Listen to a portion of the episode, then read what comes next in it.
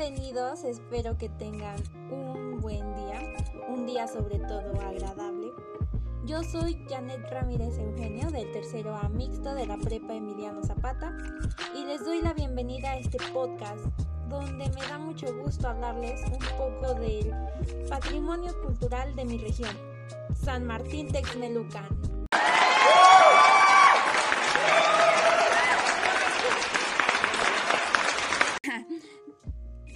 Es una ciudad ubicada en la zona centro-oeste de Puebla, a 32 kilómetros al norponiente de la capital poblana.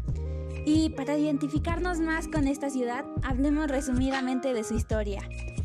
Y bueno, San Martín fue fundado por los españoles en 1598 al cumplirse la congregación de indígenas ordenada por el virrey Gaspar de Zúñiga y Acevedo su primer nombre fue San Martín Tlausiteco hasta que en 1740 se le denominó Texmelucan.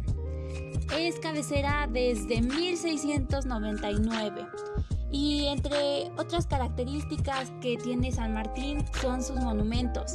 Entre ellos está el ex convento franciscano. Tiene una arquitectura de tipo colonial.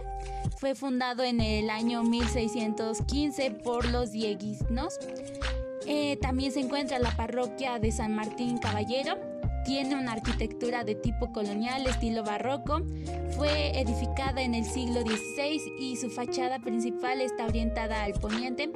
Es estilo talaveré. Ya hemos hablado un poco más de San Martín, pero se viene lo mejor.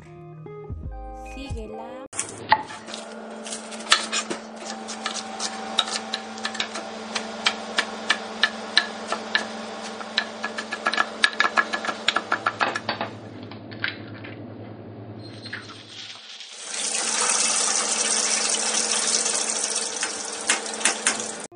Aguanta?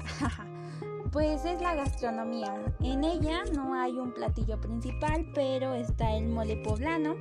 Es una especialidad culinaria de Puebla. Eh, los dulces, los dulces son una delicia. Chulada de dulces, el muégano. Eh, también hay bebidas de temporada, lo que es el tepache en temporadas de calor y el ponche en Navidad.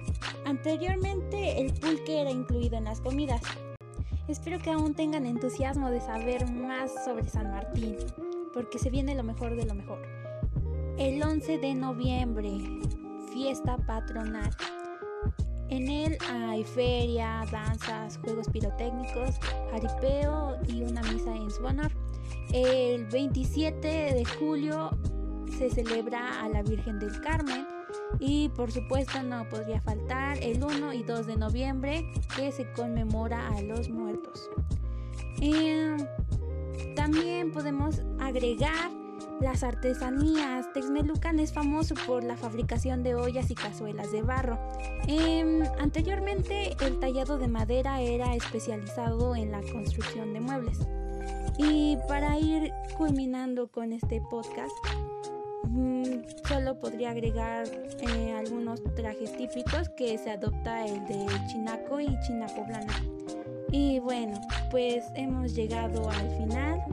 Espero verlos pronto y bueno, nada más que resaltar. Hasta la próxima.